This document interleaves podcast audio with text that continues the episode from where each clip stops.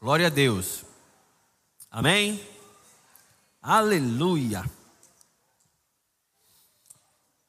Louvado seja o Senhor.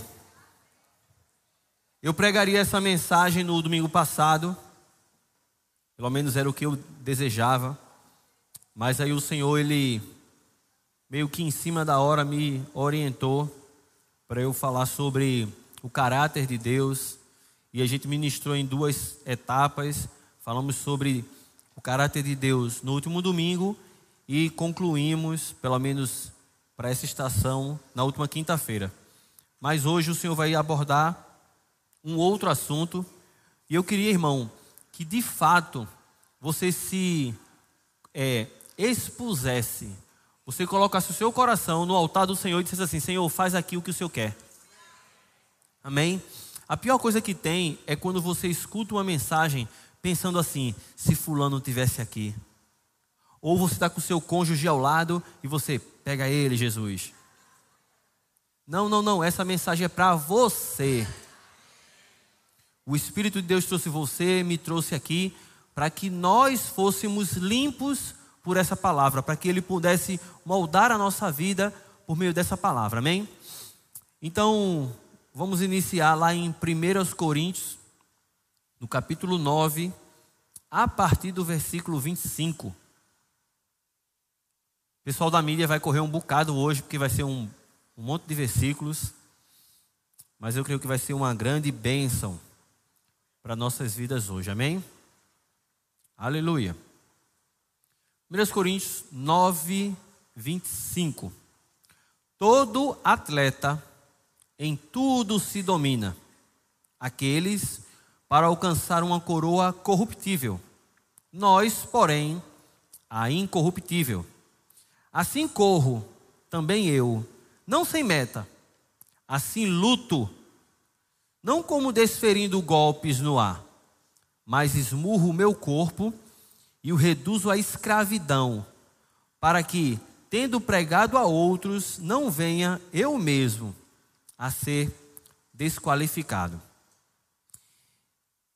Então, irmãos, essa carta de Paulo aos Coríntios, Coríntio era uma cidade da Grécia, e era muito comum os esportes que depois se tornaram esportes olímpicos acontecerem já naquela época, né?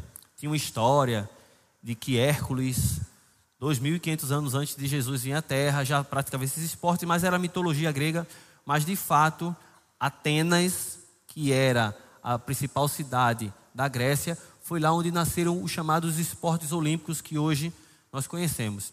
E dentro desse contexto, Paulo pega uma figura, um, um, modelo, um exemplo de algo do dia a dia deles, de um atleta, e traz uma revelação para a nossa vida, para o nosso dia a dia. Ele, ele fala primeiro sobre um atleta que é um corredor. Ele fala sobre uma corrida. E ele diz: Assim corro eu, não sem meta. Ele fala de uma corrida que intencionalmente ele está correndo, sabendo para onde está indo e sabendo o que vai receber de recompensa quando ele cruzar a linha de chegada. Mas ele fala de outra coisa que eu quero enfatizar hoje. Ele diz também, ele fala sobre uma luta. E ele diz: Assim luto eu, não desferindo golpes no ar você visse alguém brigando, talvez uma criança é mais normal, né? Dando chute, murro em nada. Você diz, está doido? Mas ele diz: assim luto eu, não como dando golpes no ar. Eu sei muito bem aonde eu tenho que bater. Eu sei muito bem qual é o meu adversário. Aleluia. Eu sei muito bem onde eu tenho que golpear. E ele diz: eu esmurro o meu corpo. Ficou um amém tão calminho. Aleluia. Paulo, ele faz uma declaração que é muito interessante, muito peculiar. Ele diz: Eu esmurro o meu corpo. Entenda, entenda o que, que Paulo está dizendo aqui. Deixa eu pegar. Vem cá, Cledilson. Vou ter que fazer isso para você entender. Vai começar daqui, tá? Presta bem atenção. Eu aqui represento o apóstolo Paulo, tá? Paulo não disse eu me esmurro. Você percebe? Ele não disse eu me esmurro. Ele disse eu esmurro o meu corpo. Eu não me esmurro. Eu esmurro o meu corpo. Nós vamos hoje falar um pouco sobre o nosso corpo. Já já eu vou entrar nesse detalhe. Mas eu precisaria que você entendesse que você não é o seu corpo. Eu não me esmurro, eu esmurro o meu corpo. Você está aqui? Ele trata o seu corpo como um agente diferente dele. Ficou confuso, mas daqui a pouco vai melhorar. Obrigado, meu irmão. Nós não somos o nosso corpo. Se você entender essa partezinha da mensagem, essa frase, eu, diga assim, eu não sou o meu corpo. Se você entender isso, já vai mudar muito a tua vida. Porque você vai começar a compreender algumas coisas que você achou que era você, que você achou que porque você sentia, você tinha que obedecer, e de repente agora você vai olhar para o seu corpo e aquilo que o seu corpo deseja como algo externo agora. Opa! Eu achei que isso que eu sentia era eu mesmo, mas não.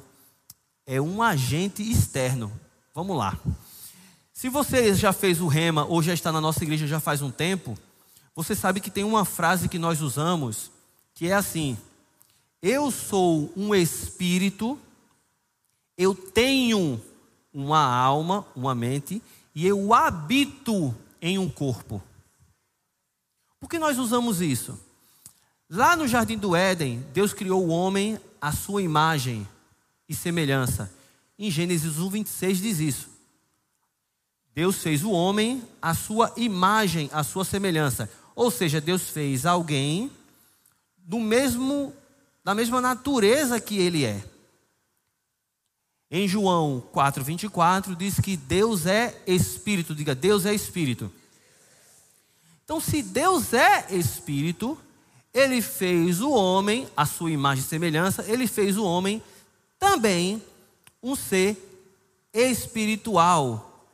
Então não se engane, o homem, ele é um espírito. Lá em 1 Pedro 3,4, usa uma expressão bem interessante.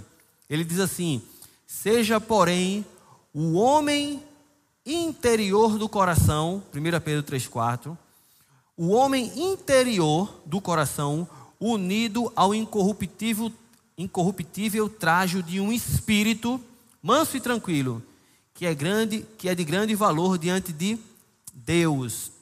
Diga, o homem interior do coração. Você e eu somos seres espirituais, diferente dos animais. Se você tem um pet, como eu tenho em casa uma cachorrinha, o nome dela é Nala, ela não tem espírito. Ela foi feita assim como as plantas, assim como os outros animais, foi feito do pó da terra e acabou. É só pó da terra. É só o natural. O homem não. O corpo do homem foi feito do pó da terra. Mas depois Deus colocou o verdadeiro homem dentro. Quando a Bíblia diz que soprou nele o fôlego de vida, não é um sopro. Deus não respira, irmão, o oxigênio, ele não respira a nossa atmosfera. O que a Bíblia estava dizendo é que Deus estava colocando dentro do homem o espírito, algo que ele tirou dele e colocou no homem. Amém? Olha como é que o apóstolo Paulo olhava para o corpo dele. 2 Coríntios, capítulo 5, versículo 1. 2 Coríntios 5, 1. Sabemos que se a nossa casa terrestre, diga casa terrestre, deste tabernáculo se desfizer, temos da parte de Deus um edifício casa não feita por mãos, eterna nos céus. Pastor, que casa terrestre é essa que Paulo estava falando? No mesmo capítulo, para a gente não ler todo, versículo 6. Versículo 6 ainda de 2 Coríntios 5. Temos, portanto, sempre bom ânimo, sabendo que enquanto no corpo, diga enquanto no corpo, estamos ausentes do Senhor. Verso 8: Entretanto, estamos em plena confiança, preferindo deixar o corpo e habitar com o Senhor. Para você ter ideia, irmão, o apóstolo Pedro, lá no livro de Atos, ele teve uma visão da parte de Deus.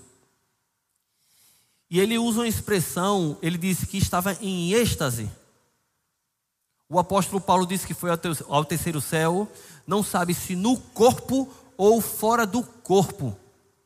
O profeta Ezequiel, quando ele teve aquelas visões do rio de Deus e do vale de ossos secos, ele disse: Eu me vim em espírito. É possível seu corpo estar tá lá e Deus, por um momento, para uma revelação ou algo do tipo, você sair, você vê seu corpo lá. Mas o verdadeiro você está aqui. Eu sei que as coisas espirituais não são tão fáceis de explicar, mas você é uma pessoa inteligente você está começando a entender. Essa primeira parte eu quero que você entenda que o seu corpo não é você, é a sua casa terrestre, é o lugar onde você habita aqui na terra. É uma espécie de armadura. Agora tem um detalhe. Aí ele continua no versículo 10 agora, ainda de 2 Coríntios 5, 5, 10. Porque importa que todos nós compareçamos perante o tribunal de Cristo, para que cada um receba segundo o bem ou o mal que tiver feito por meio do corpo. Então veja que ele termina esse né, esse texto dizendo que apesar de você, preste atenção, não ser um corpo, você vai receber como consequência, como colheita, como resultado da sua vida, o bem ou o mal que você tiver feito por meio do corpo. Porque é muito bom ele ter falado isso para você dizer assim: ah, então se eu não sou no corpo, eu não sou responsável por, por que ele faz. Não, pelo contrário. O que você faz por meio do corpo, seja o bem ou seja o mal, você vai trazer para a sua vida a recompensa. Você está aqui? E é nesse ponto que nós entramos na mensagem de fato, onde muita gente tem tido resultados desastrosos, colheitas terríveis na sua vida, exatamente por não saberem lidar com seu corpo. Ele disse: Eu esmurro o meu corpo. E ele continua dizendo: E eu o reduzo a escravidão. Eu escravizo, eu submeto o meu corpo à minha vontade. Porque, irmão, eu aprendi uma coisa: ou você faz o seu corpo de escravo, ou o seu corpo vai fazer você de escravo. E o título da mensagem hoje, olha que título lindo: Escravos do Corpo. Nenhum glória. Aleluia. Glória a Deus. Pastor, como assim? Se o corpo, eu esmurro o meu corpo, eu luto, não dando golpes no ar, eu sei qual é o meu adversário, eu sei onde golpear, eu esmurro o meu corpo. Irmãos, é uma luta diária. E eu aprendi que ou você ganha ou você perde. E a Bíblia diz que aquele que vence, olha lá, 2 Pedro 2,19. 2 Pedro, capítulo 2, verso 19. A parte B vai dizer isso.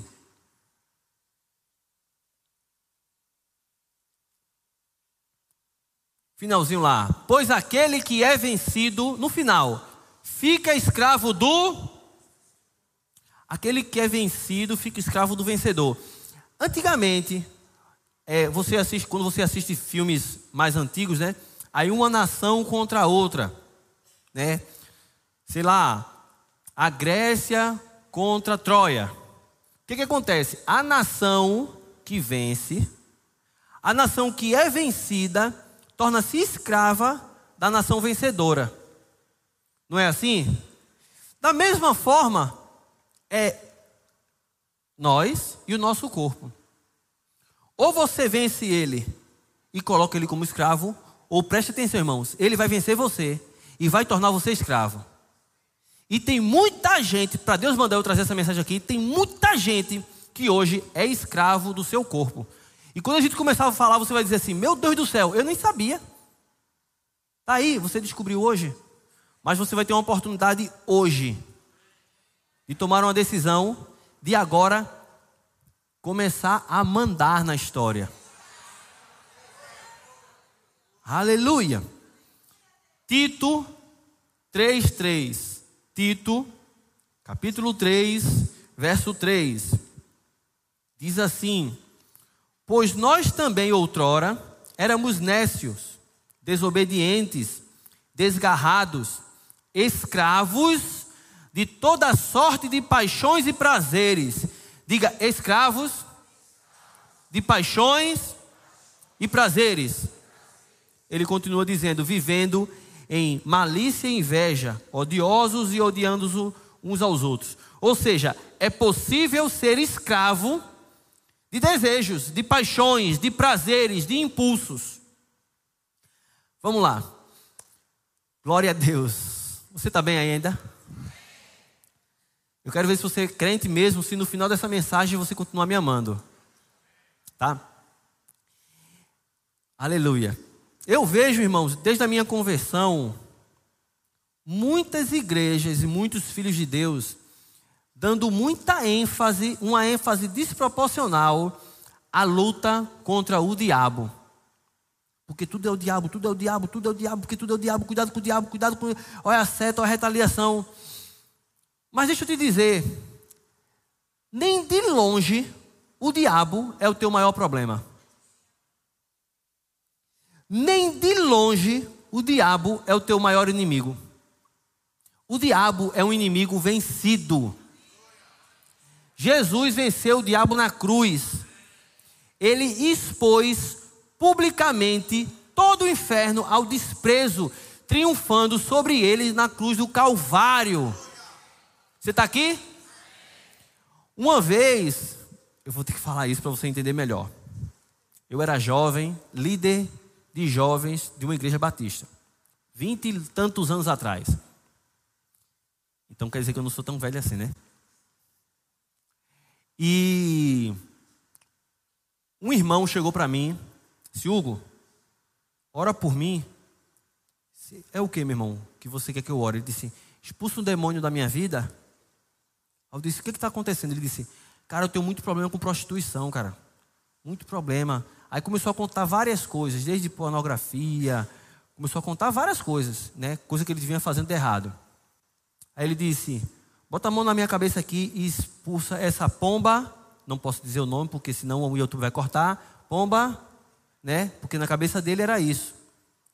Aí eu disse, que interessante. E o mais interessante, irmãos, é que dependendo da igreja que fosse, ou dependendo do irmão que ouvisse isso, ia botar a mão na cabeça dele e sai, espírito, sai, demônio, sai, não sei o quê, blá blá blá. E eu já vi até pastores fazer isso com ovelhas. Sabe o que acontece? A ovelha, depois daquela oração, pronto, agora acabou o meu problema. Se o problema era um espírito maligno e ele foi tirado, estou zerado de problema. Aí ele sai, com poucos dias o que acontece? Se não, no outro dia, cai de novo na mesma prostituição. Porque o problema não é o diabo. Não é o diabo que te faz pecar. Não é o diabo que te faz tropeçar. Não é o diabo que é o teu maior inimigo. E nessa noite você vai descobrir qual é o seu grande inimigo. Olha o que diz Mateus capítulo 5, versículo 27. Irmãos, você tem um sorriso aí, porque você está tudo assim, com o olhão, assim, parado, estatalado. Já estou com medo, estou quase indo para minha casa. Mateus capítulo 5, o verso 27. Olha o que Jesus disse. Foi Jesus que disse. E falando sobre esse assunto de prostituição e tudo mais. Ouviste que foi dito: Não adulterarás. Eu, porém, vos digo: qualquer que olhar para uma mulher com intenção impura no coração já adulterou com ela. Se o teu olho direito te faz tropeçar, arranca-o e lança fora de ti, pois te convém que se perca um dos teus membros e não seja todo o teu corpo lançado no inferno. E se a tua mão direita te faz tropeçar, corta e lança de ti, pois te convém que se perca um dos teus membros e não vá todo o teu corpo para o inferno. Nesse texto, Jesus está falando sobre o contexto de prostituição. E, obviamente, quando ele fala sobre adultério, se ele está falando de adultério, olhar para uma pessoa com má intenção no coração, ele fala de olho e de mão, é óbvio que ele está falando sobre olho, mão, pensamento de outra pessoa, né? Não pode masturbação, né? Então o que, que acontece? Presta atenção. Quem é que está fazendo tropeçar ali? Que Jesus está dizendo? É o diabo, se o diabo te faz tropeçar? Ele fala o quê?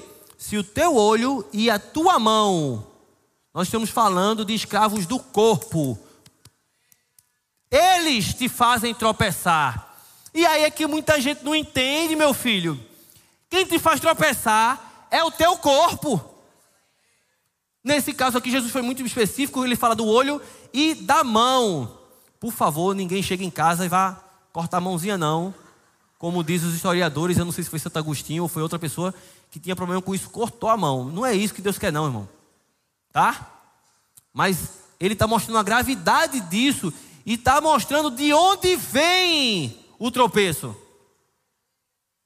Por isso que às vezes o pessoal diz assim, pastor, não tem culto de libertação não aqui não. Se uma pessoa se manifestar, a gente vai expulsar no nome de Jesus. Mas não adianta eu botar a mão na tua cabeça e sai, sai, sai, sai. Você sair daqui e fazer a mesma coisa. Por isso que a Bíblia diz: E conhecereis a verdade, e a verdade vos libertará. Porque eu não tenho como expulsar o teu corpo, irmão. Se eu expulsar o teu corpo, tu vai para o céu agora. Você entendeu? Porque a Bíblia diz que o corpo, seu espírito, ele está lá em Tiago. Assim como a fé sem obras é morta, o corpo sem seu espírito está morto, né? A não ser que você queira ir para o céu hoje, aí a gente pode orar nesse sentido. Aleluia. Óbvio, irmão, que nós não vamos ser ingênuos. Existe uma ligação muito forte entre os prazeres, os desejos do nosso corpo e o diabo. O diabo, na verdade, ele trabalha exatamente não nos fazendo tropeçar, mas o que, é a tentação? É ele colocar as situações né? É ele fazer o palco e dizer: sobe agora, dá o teu show. Por isso que a Bíblia diz: Deus chegou para Adão, para Eva e para a serpente após o pecado, e ele disse para a serpente: Tu rastrejarás, Gênesis 3,14, sobre o teu ventre, e tu comerás, a serpente, o diabo, tu comerás pó todos os dias da tua vida. Serpente não come pó. Serpente come rato, com um monte de coisa, mas pó não come. Por que diz que o diabo ia comer pó? Porque no versículo 20, ele diz para Adão, depois que Adão morreu espiritualmente, não era mais a imagem e semelhança de Deus, ele disse: Tu és pó, e ao pó tornarás. Tu vai comer pó, e tu és pó, e ao pó tornarás. No sentido de que o teu corpo foi feito pó. O que é que alimenta o espírito maligno? O pecado. Pastor, existe espírito de prostituição? Existe. Se você se prostitui, se prostitui, se prostitui, se prostitui, você abre uma porta para que esse espírito tenha autor, autoridade sobre a tua vida, influência direta sobre a tua vida. Hum, aleluia. Mas vamos lá. Mas não é o diabo que te faz tropeçar. Porque o diabo vai tentar uma pessoa. O diabo tentou Jesus. Você está aqui? Então o diabo vai tentar todo mundo, mas quem te faz tropeçar não é o diabo, é o teu corpo. O maior obstáculo ao cumprimento do propósito de Deus na tua vida não é o diabo, é o teu corpo. Vou repetir para a mídia pegar. O maior obstáculo ao cumprimento do propósito de Deus na tua vida não é o diabo, é o teu corpo. Romanos capítulo 7, versículo 22. Romanos 7, 22. Porque no tocante ao homem interior, tenho prazer na lei de Deus, mas vejo nos meus membros outra lei, que guerreando contra a lei da minha mente, me faz prisioneiro da lei do pecado que está nos meus membros. Paulo ele está falando aqui sobre alguém que não tinha Jesus, sobre alguém que estava sobre o regime da lei. Mas é muito interessante a forma com que ele fala sobre isso. Ele fala de um homem interior, o verdadeiro eu, o espírito do homem. E ele diz que nos seus membros, no seu corpo, ele vê uma outra lei. Ele vê um outro desejo, uma outra vontade, outros impulsos que guerreando contra aquilo que está na sua mente, no seu interior, meu Deus do céu, naquele momento o tornava prisioneiro. De novo, se você não escraviza o seu corpo, seu corpo vai escravizar você. A essa lei, a esses impulsos que há no nosso corpo, a Bíblia chama de carne. Agora você vai começar a entender quando a Bíblia chama de carne. Porque a carne, porque a carne está falando sobre essas coisas que o nosso corpo tem. Olha o que diz Tiago capítulo 4, versículo 1. Tiago 4, 1. Aleluia. De onde procedem guerras e contendas que há entre vós? De onde?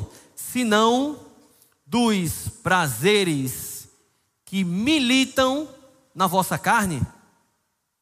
Agora você vai, respira fundo, olha para o teu braço assim, toca nele assim.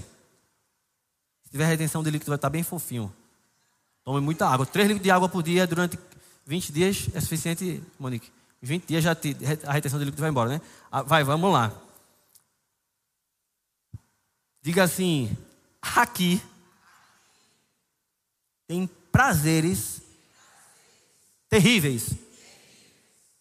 Aqui tem vontades terríveis. Aqui tem paixões que podem destruir a minha vida.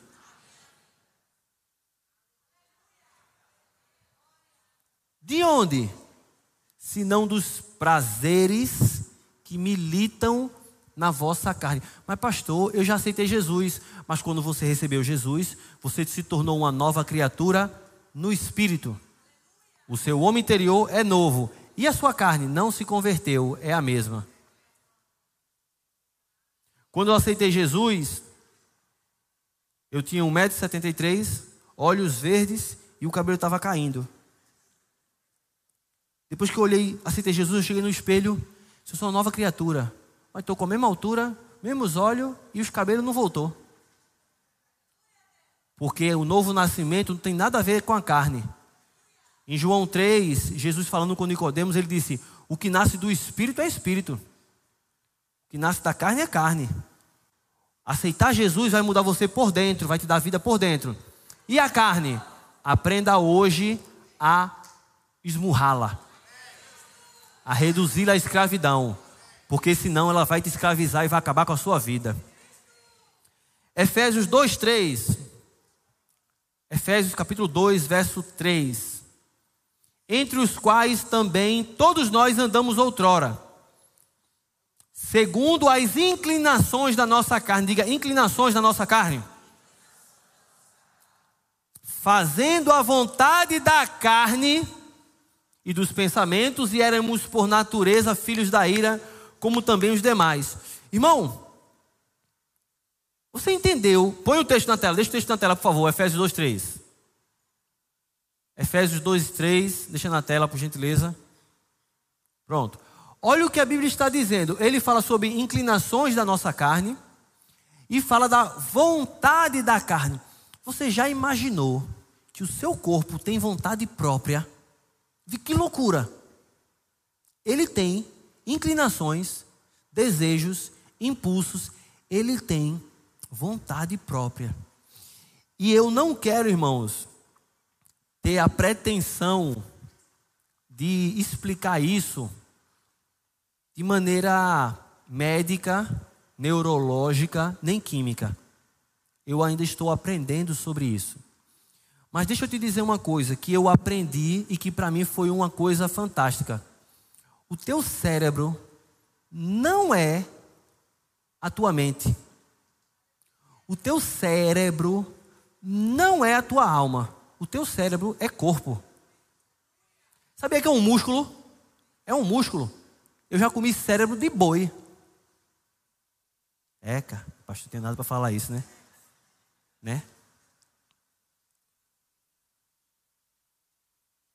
É corpo. O teu cérebro é carne.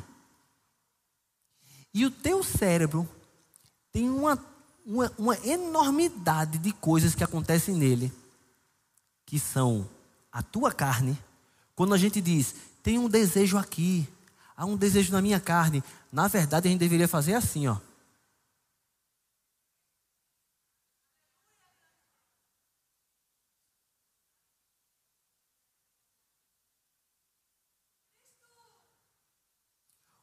Por que existe tanta compulsão hoje? Compulsão alimentar.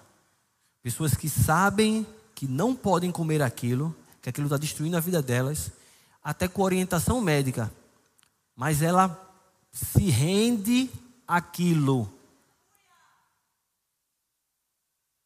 É a carne, é o teu cérebro que está te escravizando, escravizando o verdadeiro eu e diz: Você vai comer o que eu quero. Você não vai fazer essa dieta. Não vai começar segunda-feira. Quem manda aqui sou eu. É a mesma coisa que um dependente químico, que um usuário de drogas. Ele diz: Eu não vou, eu não vou, não vou. E ele cai. É a mesma coisa de alguém que é viciado em pornografia. É a mesma coisa de alguém que tem um impulso, que dá ansiedade de fazer alguma coisa. Pronto, compulsão por compras.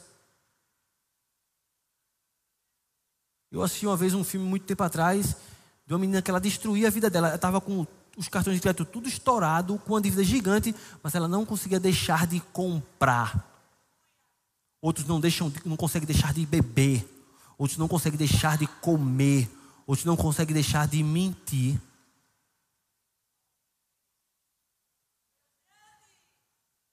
E o que é isso? Uma série de mecanismos totalmente naturais. Você sabia que muitas das coisas que a gente chama de emoções, sensações, sentimentos, não é da alma, é só química? Por isso que você come muito açúcar e fica mais alegre, come muita gordura e fica mais triste. Por isso que muitas vezes um psiquiatra, ele bota uma química para bloquear uma emoção, um, um, sentimento, uma vontade, uma sensação, porque é tudo físico, irmão. Isso é carne. E essas substâncias que vão daqui para lá, é, é o que a Bíblia diz. Os prazeres, os impulsos, os desejos que militam na vossa carne, irmão, é adrenalina. Por, por exemplo, eu, fico, eu sou muito observador. Aí eu fico lá do, da janela do meu prédio, aí eu vejo uma cadela passando e tem 20 cachorros atrás. Por que esses cachorros estão indo atrás daquela cadela? Por quê? Porque ela está exalando um odor. uma substância que nos cachorros deixam eles feromônio. Impulso, o mesmo impulso que o cachorro tem, tua carne tem. Tudo corpo. E se você for escravo do seu corpo, você vai ceder a essa substância química, a esse impulso. Pum, e aí tem uma série de coisas. Um medo gigantesco do nada, porque teu corpo foi liberado um bilhão de, de adrenalina. Muito se fala aí sobre dopamina, né? Pessoas que estão ali viciadas. Eu preciso, eu preciso, eu preciso. Não tem mais, não tem mais foco para nada. É, é Instagram, é TikTok, fica ali. Escravos do corpo. Você está em casa e diz assim: não, eu vou ler a Bíblia e vou orar. Aí o seu corpo disse: o quê? Quem manda aqui sou eu. Vá para a tela assistir Netflix. Vá assistir um, vá procurar uma série, vá procurar um dorama, vá procurar alguma coisa, porque eu não quero orar. Porque se você botar eu para orar, eu vou liberar melatonina e dar sono em você.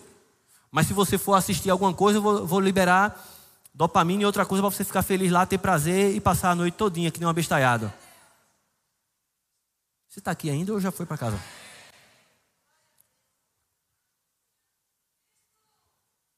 Aleluia.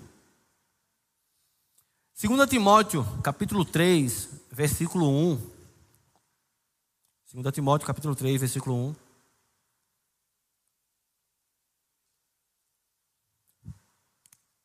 Olha como é que vai ser os últimos dias. Quem sabe aqui que nós estamos nos últimos dias?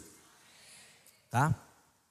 Sabe, porém, isto: nos últimos dias sobrevirão tempos difíceis, pois os homens serão egoístas, avarentos, jactanciosos, arrogantes, blasfemadores, desobedientes aos pais, ingratos, irreverentes, desafeiçoados, implacáveis, caluniadores.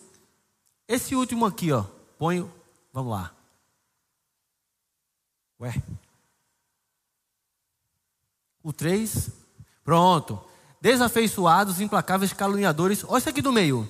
Diga assim: sem domínio de si.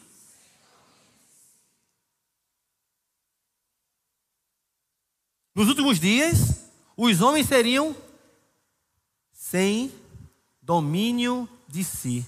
Ou seja, não são eles que dominam o seu corpo. É o seu corpo que dita as regras na sua vida. Diga misericórdia.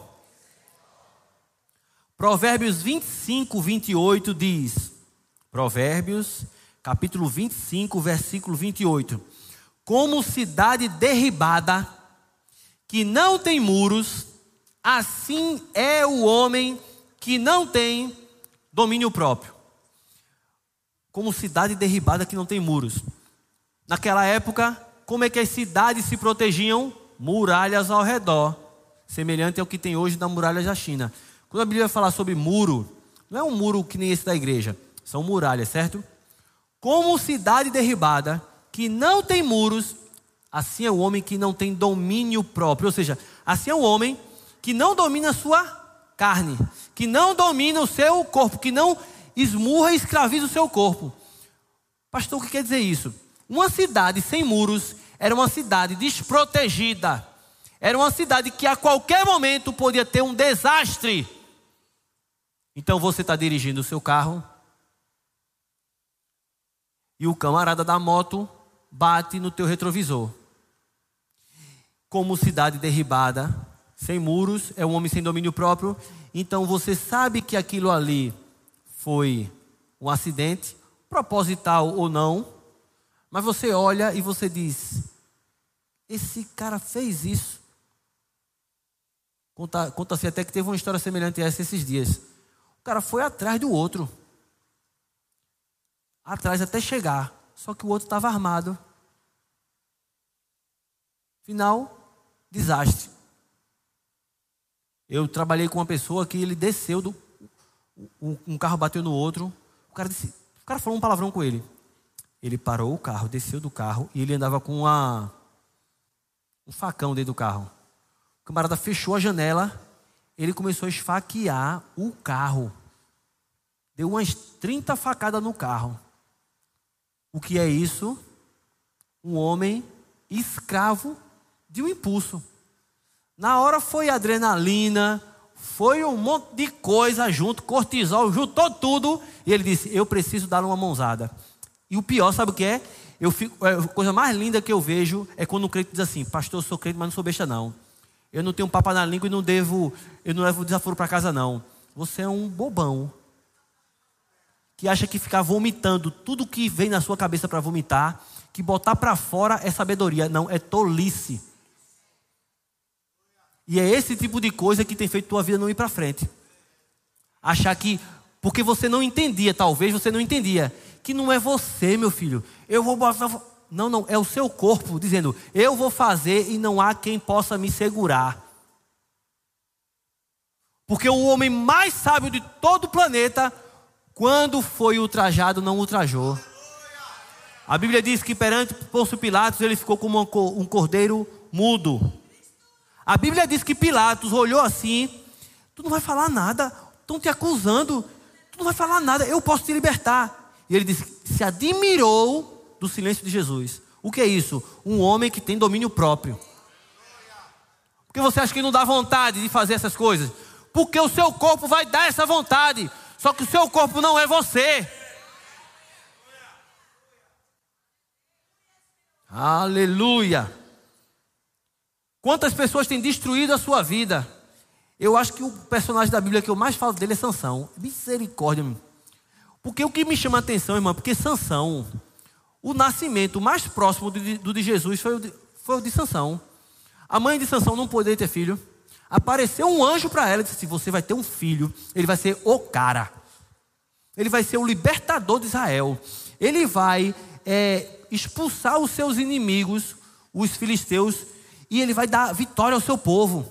Agora, ele é uma pessoa especial, não pode cortar o cabelo, ele vai ser nazireu desde o ventre, não pode beber vinho, não pode pegar em coisa morta. O cara era um super-herói. O cara matou mil pessoas, inimigos, com um pedaço de osso na mão, uma cajada, um, uma, uma, um crânio lá de queixada, de jumento. Meu irmão, o cara era um super-herói. Como é que o cara terminou a vida dele? Sem as bolas do olho, arrancaram os olhos dele, escravo, amarrado numa corda e fazendo o papel que seria o papel de um burro de carga.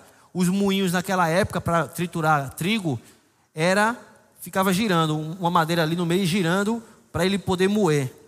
Ou seja, em vez de terminar com um propósito tão maravilhoso de Deus na vida, como um ungido de Deus, como um vitorioso, terminou cego, e andando em círculos. Tem um monte de crente que está cego, não consegue ver um palmo na frente da, do rosto e que está com a vida andando em círculo. Não sai, faz 20 anos está no mesmo lugar. Não avança em nada. Não consegue prosperar em nada. Sabe por quê? Porque, como Sansão, deu vazão à vontade. Não pode. Essa mulher é cilada. Essa mulher vai destruir a tua vida. A lei de Deus diz que não pode ser ela mas é mais forte do que eu. Ela é, ela é tão linda, meu coração chega a palpita. Aí ela foi quem arrancou os olhos dele. Não diretamente, mas foi quem proporcionou a condição para que os soldados arrancassem. Eu lembro também de Caim. Caim, por inveja, decidiu matar o seu irmão. E olha o que diz Gênesis capítulo 4, versículo 7. Gênesis 4, 7. Se todavia procederes mal, eis que o pecado jaz à porta. O seu desejo será contra ti, mas a ti cumpre dominá-lo. Deus estava falando com Caim aqui. Quem era a responsabilidade de dominar?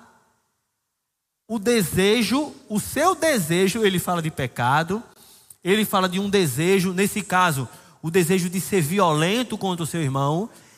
É, de quem é a responsabilidade de dominar? Diga, minha. Deus está dizendo: o pecado já à porta, o desejo vai ser contra ti, vai acabar com a tua vida, vai te prejudicar, mas a responsabilidade de dominar a tua carne, de dominar esse desejo, não é de outra pessoa, não é somente sua. Aleluia, aleluia, aleluia.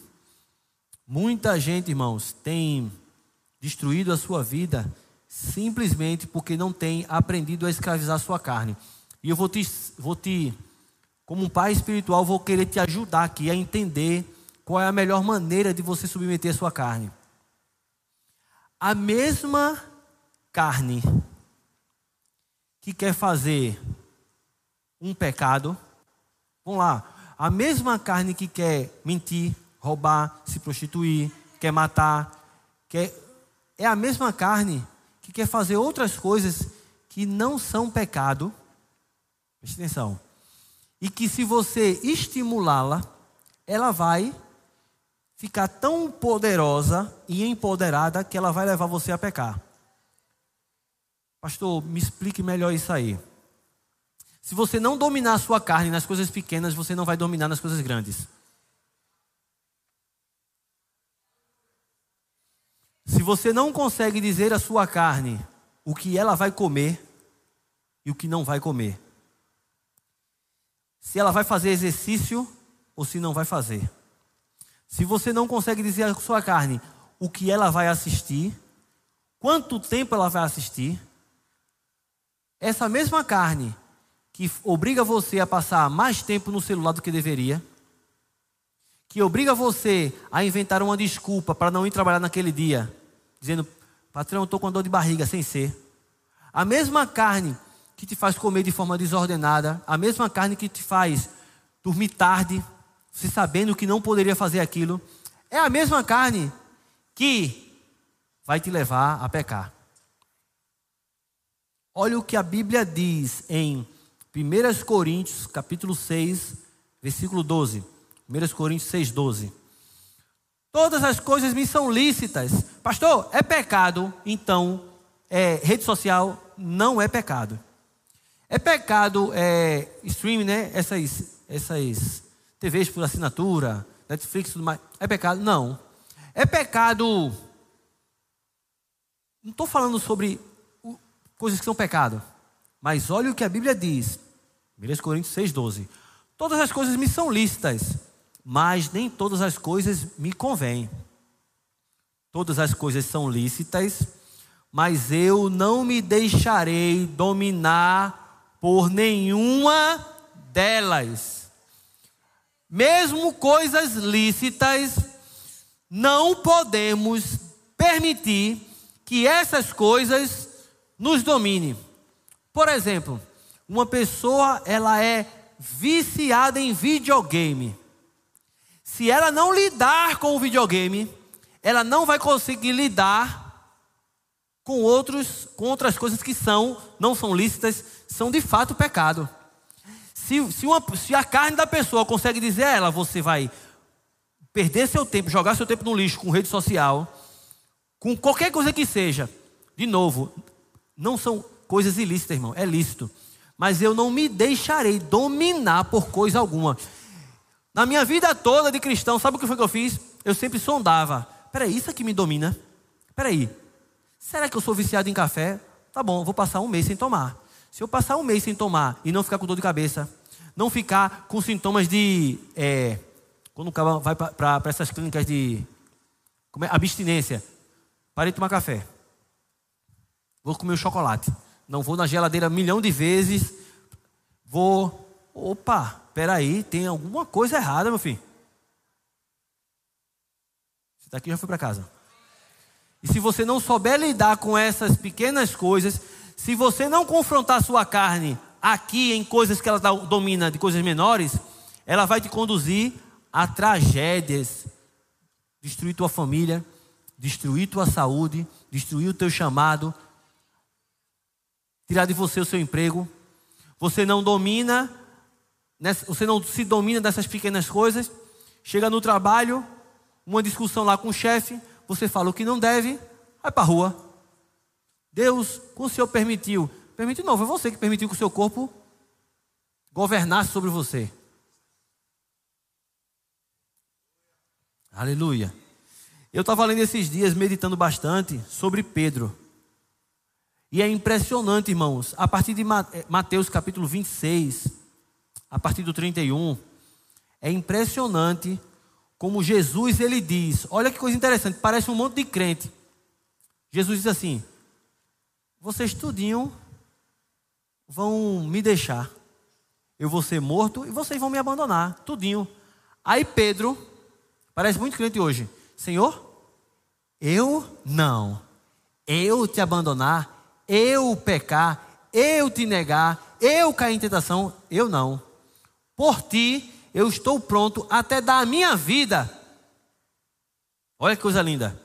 Aí Jesus vira para Pedro e diz assim: Pedro, em verdade te digo que ainda hoje, não foi uma semana depois, não, ainda hoje, tu vai me negar três vezes antes que o galo cante. Aí Pedro disse: hum, Eu acho que não está escrito, mas eu acho que ele fez assim: Duvido. É mais ou menos o crente que está ouvindo essa mensagem agora e está dizendo assim: Poxa, eu vou sair daqui hoje, vou mudar minha vida. Eu que vou mandar na história. Eu vou ter, vou remir, vou remir o tempo, ser uma pessoa sábia, vou administrar bem o que eu assisto, vou administrar bem o que eu como. Aquela academia, finalmente eu vou entrar, aleluia, glória a Deus, vou fazer caminhada na, na, na vizinhança. Vou segurar a minha língua. Quem tem crente que se morresse hoje é dois caixão, um para o corpo, outro para a língua. Não é assim não? Aí o que que acontece? Pedro disse: Eu? Eu não. Pode vir a tentação que for, eu vou ficar de pé, porque eu amo você, Jesus. O que é aquilo? É alguém que está usando a força de vontade. Eu não. Eu estou ouvindo essa mensagem agora e amanhã eu vou arrebentar. Hoje mesmo, né? Porque foi na mesma história. Aí em seguida, quando Jesus diz isso para ele, tu vai me negar hoje, hoje ainda, três vezes. Aí a Bíblia diz, para mostrar que foi no mesmo dia, que não é com o decorrer dos dias, diz assim: em seguida, eles foram para o Getsemane, a partir do 36. Aí Jesus diz: Olha, vamos orar. Tá certo? Vocês vão orar aqui, eu vou me afastar um pouquinho e vou orar. Jesus ora uma hora aproximadamente, ou um pouco mais. Quando Jesus levanta e volta, Pedro está dormindo.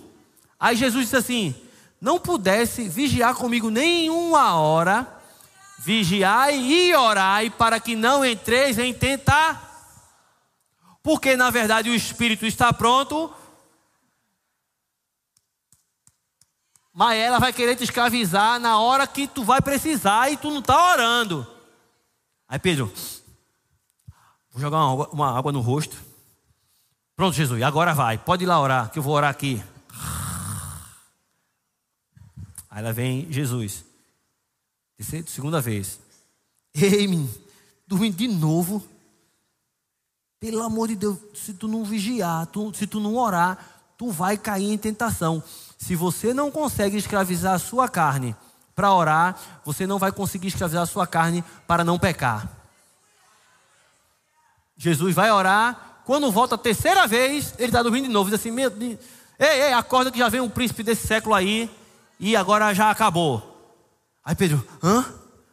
Quando ele olha, aí chega Judas, dá um beijo na face de Jesus. Aí quando dá um beijo na face de Jesus, os soldados dizem: é isso aí, pula para cima de Jesus. Aí Pedro diz: agora eu vou mostrar que eu sou crente. Puxa a espada e dá na orelha do, do cabo, puf! Aí, aí Jesus olha para ele assim e faz: eu disse é tu pega a orelha, bota de volta no rapaz lá. Ó que crente, cheio do espírito. E ele queria cortar a cabeça, viu? É porque o caba feio assim pegou na orelha. Aí Jesus é levado, ele corre. Aí ele diz: levaram Jesus para onde? Lá para a casa do sumo sacerdote, né? Caifás. Aí ele vai lá atrás. Tá vendo Jesus lá ser açoitado. Aí chegou uma mulher e faz: Tu é discípulo dele, eu vi lá, tu com ele. Eu, eu nunca vi esse homem na minha vida. No mesmo dia, irmão. É no, olha, tu vai me negar. Dormiu no Getsemane, cortou a orelha do camarada. No mesmo dia. No mesmo dia. Aí ele, sai daqui, rapaz. Aí outra mulher, ei, olha, esse jeito de você falar não, não, não nega. Você é discípulo dele. Eu já disse que vocês estão ficando doidos. É, eu não conheço esse homem, não.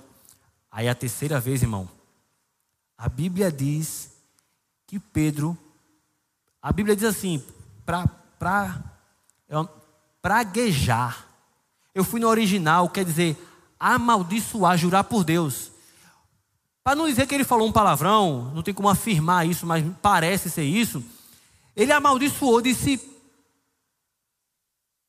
Ora, ah! Eu juro por Deus, olha aí, eu juro por Deus, eu não conheço esse homem. Aí o galo. Ah, ah, ah. Por que Pedro estava tão convicto que ia conseguir vencer a tentação, mas não conseguiu vencer? Porque lá atrás, na hora da oração, ele perdeu para a carne dele. Se ele não soube lidar com a carne, se tu não consegue, irmão, colocar tua carne para orar 15 minutos por dia, tu não vai conseguir segurar essa língua grandona.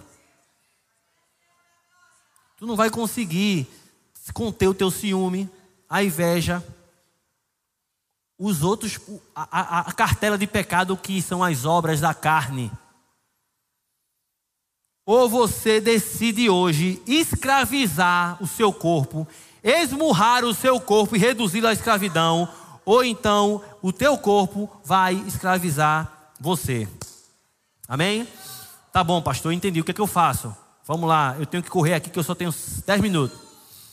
A palavra escravizão, escravidão, reduz o meu corpo a escravidão, no original grego é doulagogel, quer dizer exercer dominação sobre outro, submeter outro à sua vontade e regras, sujeição e disciplina severa e rígida. Colossenses 3:5. Põe na versão revista e corrigida.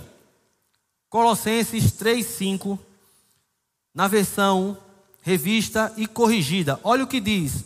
Diz assim: Mortificai, pois, os vossos membros que estão sobre a terra. Em outras traduções diz: Foi, fazei, pois, morrer a vossa natureza terrena. Você tem, é você, não é Deus.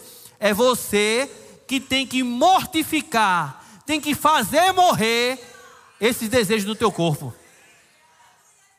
Escravizar. O que é o jejum? O jejum vai mudar Deus. Deus não quer me abençoar. Deus não me ama. Mas ele viu que eu jejuei, que eu chorei, eu me humilhei. Ele disse: Eu nem gosto desse menino, mas agora eu estou amando ele, porque, ó, bichinho. Jejum não é para isso, não, irmão. Jejum não muda Deus, Deus te ama. Deus já quer te abençoar. Deus já tem pensamentos de paz para a sua vida. Então, pastor, se o jejum não muda Deus, o jejum muda quem? Você. O jejum é a sua carne está querendo reinar. Você diz, vai ficar sem comer para aprender a ser gente. E tem gente que diz assim, ó, pastor, eu não consigo jejuar não. Por quê?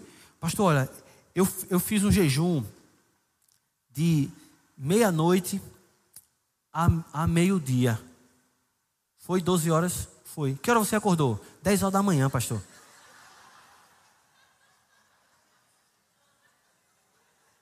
E como foi a experiência?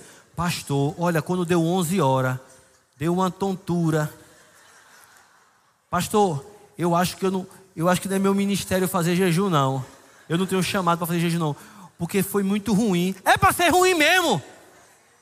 Mortificai os vossos membros que estão sobre a terra. Ué? Teve gente que diz assim: misericórdia. Romanos 8, 13. Romanos 8, 13. Porque se viverdes segundo a carne, caminhais para a morte. Irmão, o que nós estamos falando aqui não é brincadeira, não. Muita gente tem destruído a sua vida, destruído sua família, destruído a sua saúde, destruído o seu emprego, destruído o seu chamado, porque tem dado lugar à carne, porque tem vivido, levado pelos seus impulsos. Já, já se acostumou com o pecado. É mais forte do que eu. É não. É porque você decidiu se submeter à carne. Se hoje você botar a carne no lugar dela, Pastor, mas eu não consigo parar com a pornografia. Comece orando. Se você começar a botar a sua carne para orar, se você começar a botar a sua carne para ler a Bíblia, se você começar a colocar a sua carne e dizer assim, você não vai assistir rede social uma semana, você vai perceber que lá na frente, aquele desejo vai ser mais fraco do que o, o seu domínio próprio. Você está aqui ou não? Voltando, Romanos 8,13. Porque se viver de segundo a carne, caminhaste para a morte. Mas se pelo Espírito mortificardes o feito do corpo, certamente vivereis. Pelo Espírito, pelas coisas de Deus, você mortifica. É possível, deixa eu te dizer, é possível vencer o ciúme. É possível vencer a inveja. É possível vencer a ansiedade. É possível vencer a prostituição. É possível vencer qualquer coisa da tua carne. Se você recebeu Jesus, se você nasceu de novo. Enquanto você não nasce de novo, o seu espírito está morto, não tem força para mortificar os efeitos do corpo. Pastor, então como eu posso fazer? Romanos 8, 5. Romanos, capítulo 8, versículo 5.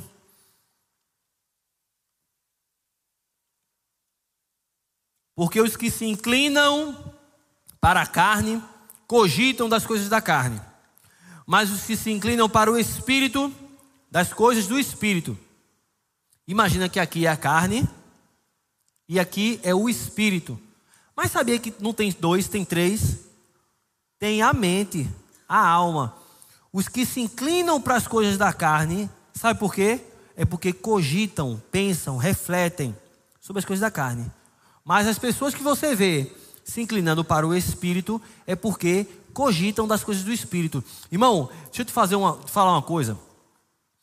É impossível, de coração, você ter disciplina, autodisciplina, você se obrigar a fazer o certo, com vontade ou sem vontade. Pastor, como o senhor vai ler a Bíblia? Todas as vezes tem vontade, tem não, irmão, dá vontade de dormir, dá vontade de comer chocolate e assistir é, é, Netflix, gato de bota. Mas com vontade ou sem vontade, vai ler a Bíblia. Com vontade ou sem vontade, vai orar. Com vontade ou sem vontade, vai jejuar. Com vontade ou sem vontade, vai para a igreja. Olha, a tua carne. Engraçado, a carne tira onda com a cara das pessoas. Você diz, eu vou orar. Você se ajoelha. Ai, meu Deus, que sono. Jesus entende, porque foi um dia muito puxado. Aí quando você deita, aí você escuta bem baixinho assim, gol. Aí você, que dia é hoje? Quarta-feira. Copa do Brasil. Eu vou, eu vou, só, eu vou só ligar só para ver se o, o gol foi do Popote ou do São Paulo. Eita! Aí o jogo termina quase meia-noite. Oxi, cadê o sono?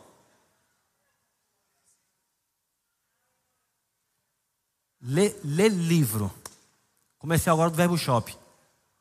Pastor, eu vou ler um livro que vai me edificar. Comprei um livro do irmão Reagan, Crescendo Espiritualmente.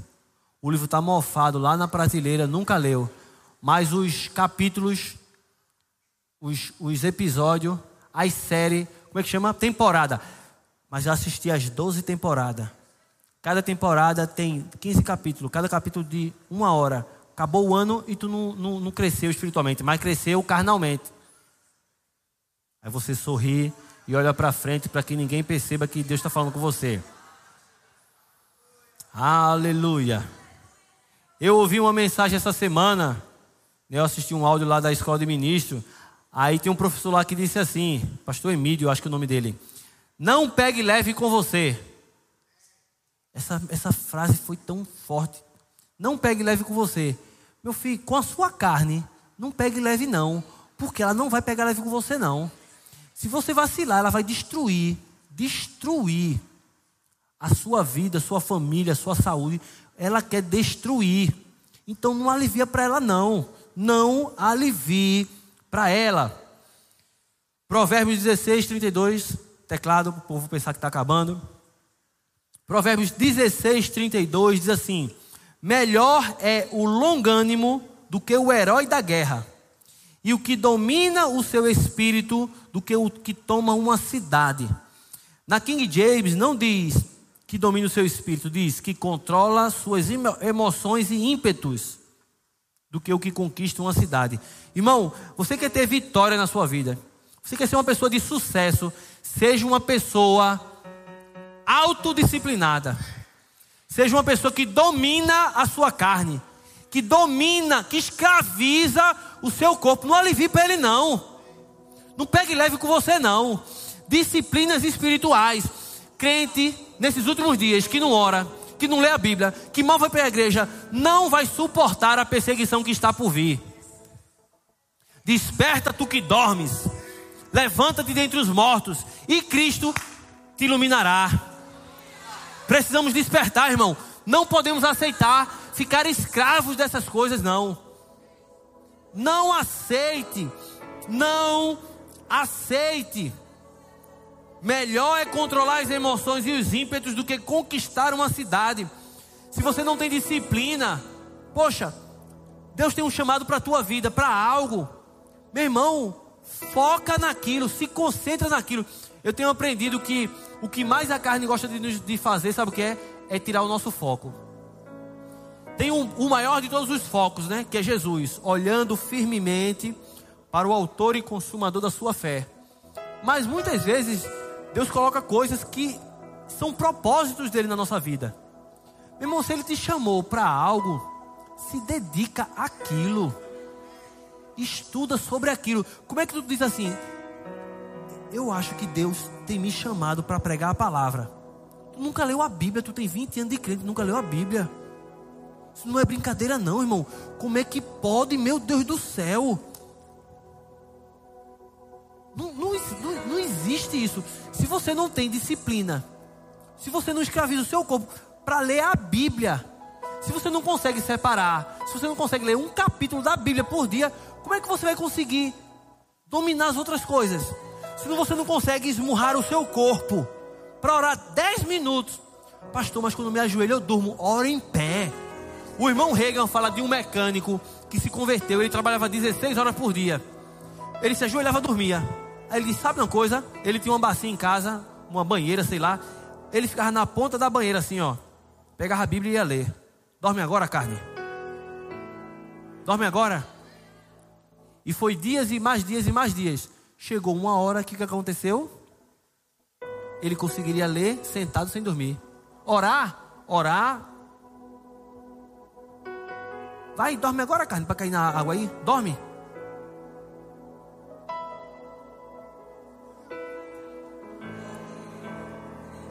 Mas cada vez que você vai se dedicando mais, sujeitando mais o seu corpo, ele vai ficando adestrado. Eu vi uma, uma imagem recentemente, acaba com um cachorro grandão, tipo um Rottweiler, um cachorro assim, porte grande. E o cachorro estava comendo carne. Ele botou a mão na, na carne assim e disse: Olha, se você não pode botar a mão na comida do seu cachorro, então você não é dono dele, ele é que é dono de você. Eu disse: Que coisa interessante. Irmãos, a gente não pode permitir que a nossa carne dite a nossa vida, não. Tu já imaginou? Deu vontade de pecar, eu vou. Deu vontade de me esbaldar, passar madrugada, eu vou.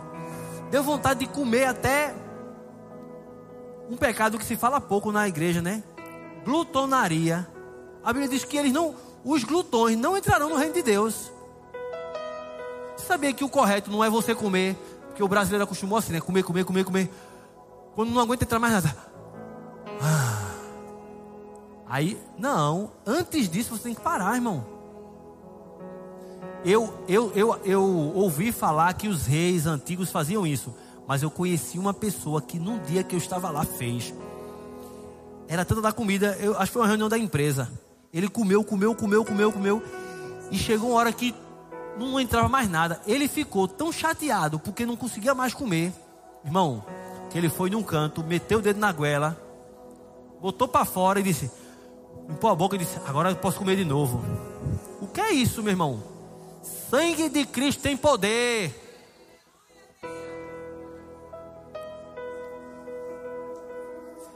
Se você conhecesse uma pessoa que acordasse de manhã desesperada por cachaça, você achar estranho, não ia? Conhecesse alguém que já acorda louco por aquela droga que é o pozinho branco, você ia ficar o quê? Né? Por que a gente não acha estranho alguém que acorda e a primeira coisa é Bom dia. Tem um livro que é Bom Dia Espírito Santo. Ia ser Bom Dia Instagram. Não é estranho, não? Não é estranho. Tem gente que, se hoje decidisse passar uma semana sem redes sociais, ela ia, ela ia observar a mão dela e ela ia perceber uma, uma ligeira tremedeira. Estou falando sério, irmão. Isso é muito sério. se você não aprender a dominar sua carne nas pequenas coisas, ela vai dar uma rasteira em você grande lá na frente. Tá bom, é melhor parar porque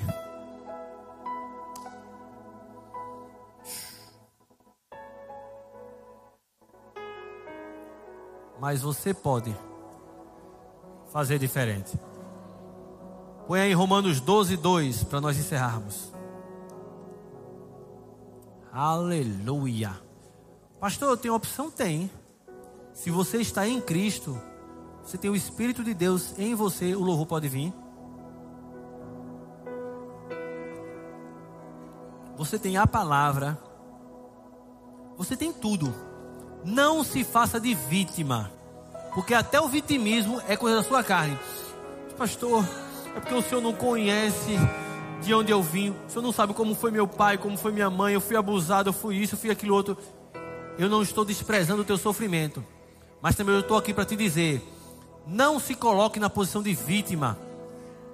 Em Cristo você pode virar o jogo e começar a dominar sobre a sua carne e ver a sua vida mudar em todas as áreas, irmão. Que história é essa de dizer, ai, coitadinho, sentimento de autocomiseração. Ou, oh, coitadinho de mim, aí fica esperando, procurando alguém que fique, ô, oh, coitadinho, vem cá, coitadinha. Oh, meu Deus, oh, meu Deus. Oh, meu Deus, o quê? Você não é coitadinho nem coitadinha. Você é filho e filha de Deus. Fique de pé. Aleluia. Põe Romanos 12, 2, por favor. Oh, aleluia. E não se conforme, e não vos conformeis com esse sistema, com esse século, mas transformai-vos. Transformai-vos aí é metamorfose. Deus está dizendo: é possível você mudar, meu filho. É possível você ser transformado. E aqui é Paulo o apóstolo Paulo, inspirado pelo Espírito de Deus, escrevendo para crente, para quem já era cristão, para quem já era filho de Deus, os crentes de Roma. Ele disse: Vocês não se conformem com o sistema desse mundo, sejam transformados, sofram uma metamorfose. Como? Pela renovação da vossa mente. Irmão, quando você decide permitir que essa palavra mude a sua vida. Não apenas lendo por ler, mas dizendo, tomando uma decisão, dizer o que está aqui, eu vou me esforçar para praticar. Pouco a pouco, ela vai mudando, te moldando, te transformando ao ponto que você fica irreconhecível. Irmão, vou dizer a você, eu já falei aqui várias vezes. É, eu morava no conjunto Muribeca e o rapaz colocou uma moto. Eu morava no térreo, fechando a minha porta, a minha grade. Eu saía para trabalhar de quatro e pouco da manhã, cinco horas da manhã. Eu disse, meu Deus, eu tive que botar a mão pela grade para arrastar uma moto para conseguir sair. Ele ouviu eu mexendo na moto. Disse, olha aí esse. Eu era tinha casado fazia pouco tempo e fui morar nesse, nesse apartamento, né? A gente comprou esse apartamento nesse prédio. Tá mexendo na minha moto? Aí a mãe dele disse: Vou chamar o seu irmão para os dois dar nele.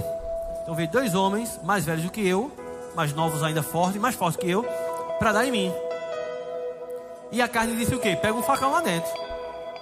Eu disse: Diabo, você não vai roubar minha paz. E você não vai fazer aquilo que você quer, não. Ele veio e disse: Meu irmão, eu só quero ser só o direito de ir e vir. Só isso.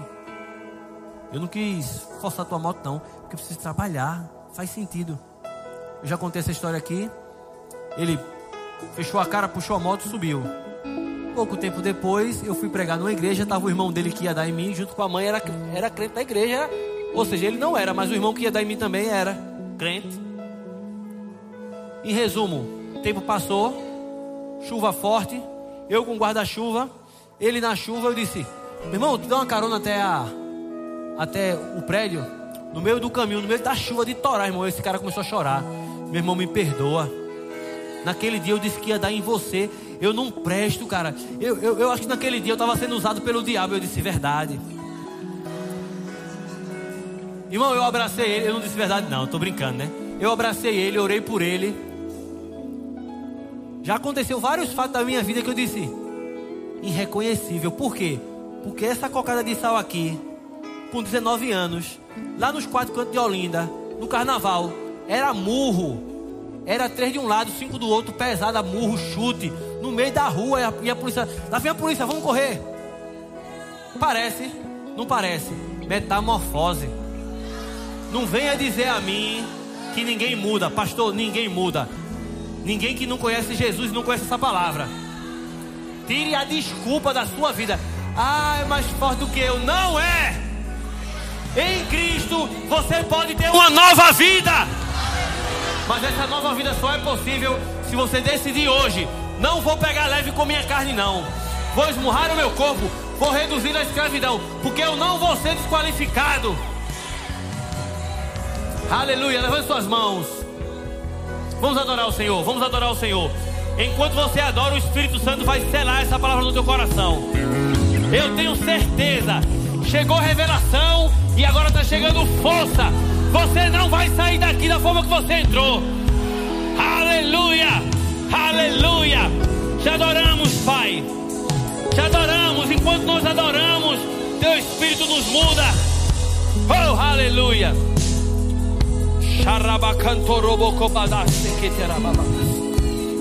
Oh, aleluia!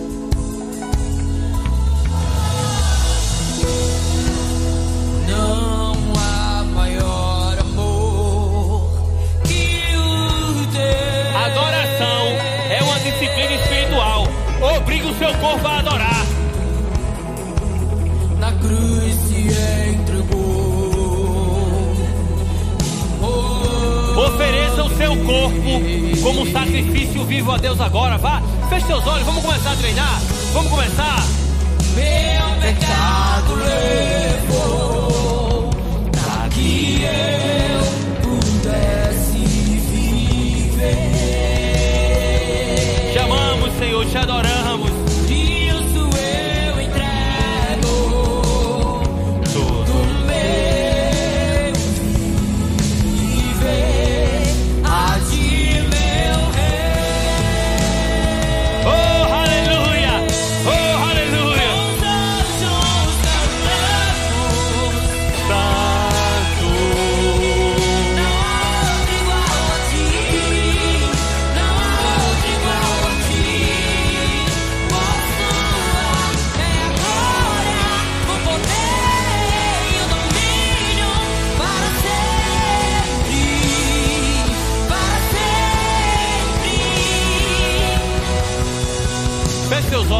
suas mãos. Se alguém aí atrás puder apagar a luz, por favor.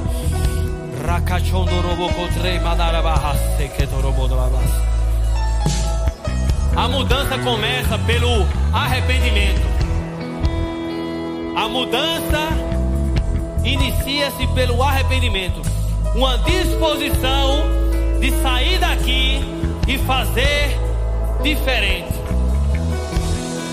Pai, nós estamos diante da tua presença e nós queremos, Pai, nos arrepender por muitas vezes ter dado, ter dado lugar à nossa carne, permitido que o nosso corpo nos escravizasse e nos fizesse, Pai, fazer coisas terríveis que entristeceram o teu espírito. Mas nessa hora, Pai, nós nos arrependemos. Nós te pedimos perdão. Nós cremos no poder que há no sangue de Jesus, que nos purifica de toda injustiça. Pela fé nós recebemos o teu perdão, Pai. E pela fé também recebemos graça, recebemos força para daqui para frente fazer diferente. Senhor, eu oro por cada homem por cada mulher aqui. Eu oro pelos meus irmãos, Pai, para que o teu Espírito os ajude a partir de hoje a andar em degra- degraus maiores de glória, em degraus maiores de santidade, a terem autodisciplina, aleluia, a submeterem o seu corpo para viverem, Pai, enfim, o teu propósito para a vida deles, aleluia. Eu declaro, Senhor, uma nova estação,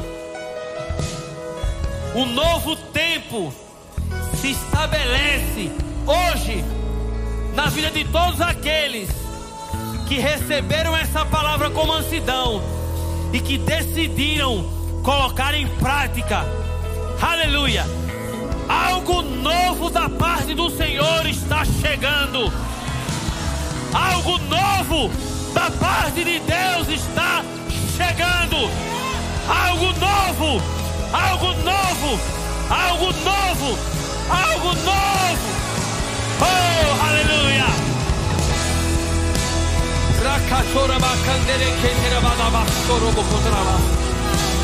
Aleluia! Aleluia! Aleluia! Aleluia!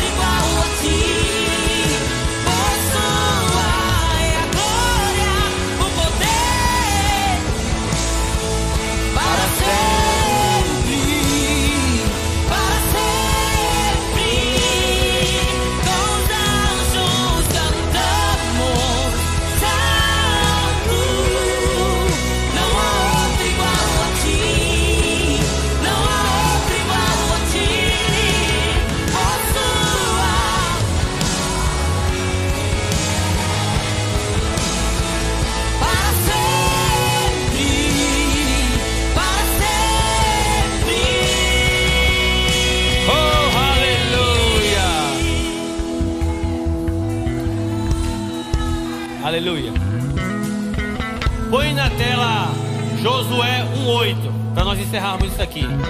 Josué 1:8.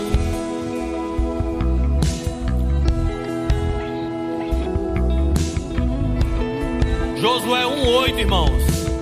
Vai dizer isso, presta bem atenção, porque esse versículo, só esse versículo, é poderoso para mudar a tua vida para sempre. Palavras do Senhor para Josué após a morte de Moisés, servo do Senhor. Josué 1:8. Aleluia. Glória a Deus. Não cesses de falar deste livro da lei. Antes, medita nele dia e noite, para que tenhais cuidado de fazer segundo tudo quanto nele está escrito. Então farás prosperar o teu caminho e serás bem-sucedido. Deixa o texto na tela, tá, por favor? Olha o que Deus está dizendo para você, minha filha, meu filho. Não deixe de falar da minha palavra. Medita palavra de dia e de noite. Eu tenho aprendido que tudo que você lê assim que acorda e lê como a última coisa antes de dormir é a que você absorve mais. Assim que acorda e antes de dormir. Medita de dia e de noite. Para que tenhais cuidado de fazer. Você percebeu que o fazer vem depois do falar e meditar? Não cesse de falar. Medita de dia e de noite. Para que você tenha condições de fazer o que nele está escrito. Você nunca vai fazer, você nunca vai conseguir praticar, você nunca vai conseguir cumprir o que está na Bíblia se antes você não submeter a sua carne para falar e meditar na palavra. Mas se você decidir todos os dias falar da palavra, meditar na palavra, você vai caminhar, cumprir, fazer o que está na palavra. E se você fizer o que está na palavra, você será bem-sucedido e prosperará em tudo o que você fizer. Aleluia.